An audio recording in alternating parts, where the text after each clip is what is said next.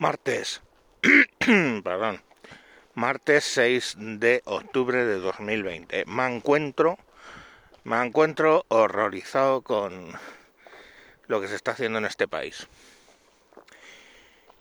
Sale la noticia, vamos, porque se ha hecho noticia, porque de todos era sabido que este tipo de cosas estaban pasando, de una mujer eh, que, bueno, pues tenía unos dolores un poco extraños en piernas, caderas, etcétera, eh, que la atendieron siempre por teléfono y eh, bueno, pues ella ha manifestado una pérdida de peso de hasta 9 kilos en muy poco tiempo, en fin, cosas que apuntaban a algo más que un dolor en una pierna.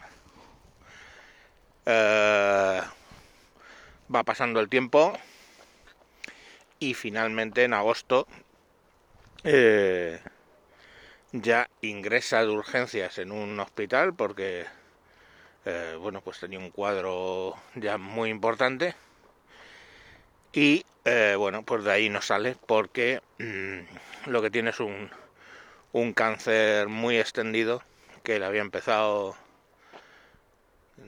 creo recordar que en, que en el útero no recuerdo. Eh, un cáncer muy extendido con metástasis y ahí muere. Y todo viene, ¿por qué? Por atender a los, a los pacientes por teléfono. Que no entiendo por qué. ¿Por qué se atiende a los pacientes por teléfono? O sea, mm, analicemos, ¿por qué se atiende a los pacientes por teléfono? No lo sé. En atención primaria, ¿me lo explicas tú? Porque, oye, mm, ¿cuál es el problema? Que el médico tiene que estar con mascarilla, con EPI, si quiere una puta más, una puta pantalla. Pues que lo esté. Que tiene que tener un traje EPI, guantes para hacer auscultaciones, etcétera. Pues que lo haga. ¿Cuál es el problema? ¿Qué problema tienen para no hacer eso? ¿Cuál? ¿Por qué hay tantos médicos dados de baja ahora mismo y las bajas no son porque están enfermos.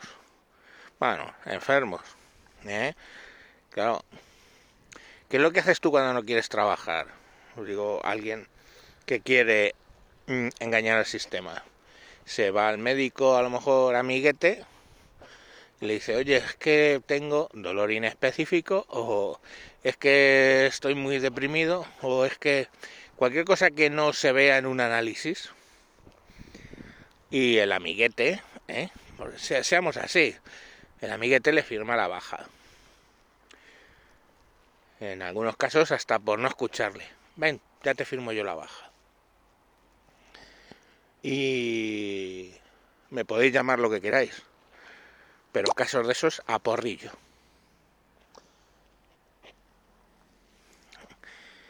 Entonces, pues, claro, si fácil es para el que tiene amiguete médico que le firmen una baja, pues imaginaros entre ellos. Así que tenemos bajas, tenemos liberados sindicales, tenemos sindicatos aplaudiendo con las orejas que la atención primaria salga en las noticias. Pero luego, bueno, pues tenemos el, el jefe del colegio médico en Madrid diciendo que no, no hay esa, eh, esos problemas eh, en los hospitales que dicen que hay. Pero bueno, sí que está la salida primaria como está. Si a eso sumamos, si a eso sumamos el hecho de que el, la, la Agencia de Seguridad Nacional emitió hasta 11 avisos de lo que estaba ocurriendo. Algunos de ellos relacionó expresamente con el tema del, del 8 de marzo. Y pese a eso, el gobierno los ignoró. Y pese a eso, fomentó las manifestaciones del 8 de marzo. Pues, coño, eso se llama una conducta delictiva. Como mínimo, prevaricación. ¿vale? Que es un funcionario público que toma decisiones a sabiendas de que son malas, o injustas, o ilegales. Eso es el delito de prevaricación. ¿Creéis que esta gente va a pagar por los cincuenta y tantos mil muertos? No, porque todos los que dicen es, no es que también ese día hubo corridas de toros, es que también hubo partidos de fútbol, es que también hubo, oh cielos, un meeting de Vox. Cuando Vox ya ha dicho que si hubieran sabido, que si el gobierno les hubiera notificado lo que de hecho sabían, lo que de hecho sabía el gobierno, pues por supuesto no hubieran hecho el meeting. Entre ellos porque eh, varios dirigentes acabaron con COVID y algunos con problemas serios, como el caso de Ortega Smith, que se le provocaron trombos, etcétera. Eh, bueno, pues ahí están los hechos. Los hechos es que la propia Agencia Nacional de Seguridad les estaba diciendo cuál era la situación. Los hechos son de que el, el propio ministro de Ciencia reconoció que llevaban desde mediados de enero ya trabajando. Que el propio, en el tema, que el propio Simón este, pues también vino a reconocer que desde principios de año, de enero, ya estaban viendo el tema.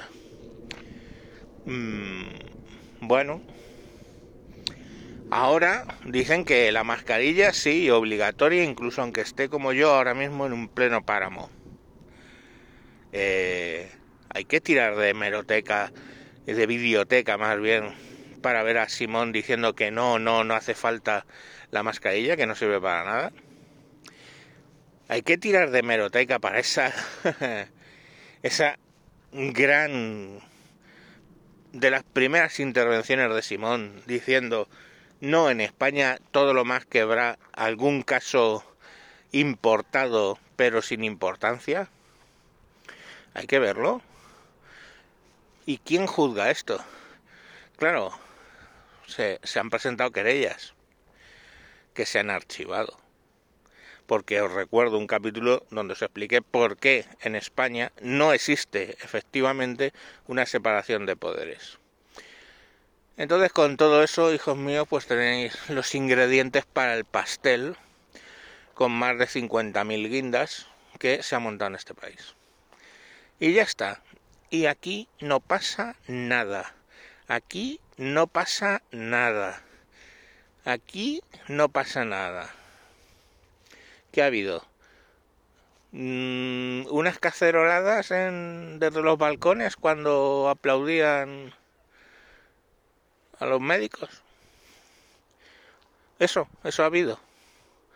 Una manifestación en el coche pues no ha habido nada, nada. Somos un país de estómagos agradecidos que nos llevan al matadero y la verdad, que nos den por el puto culo sin lubricante, que nos lo merecemos. Venga, chao, chao, chive diamo. Adiós.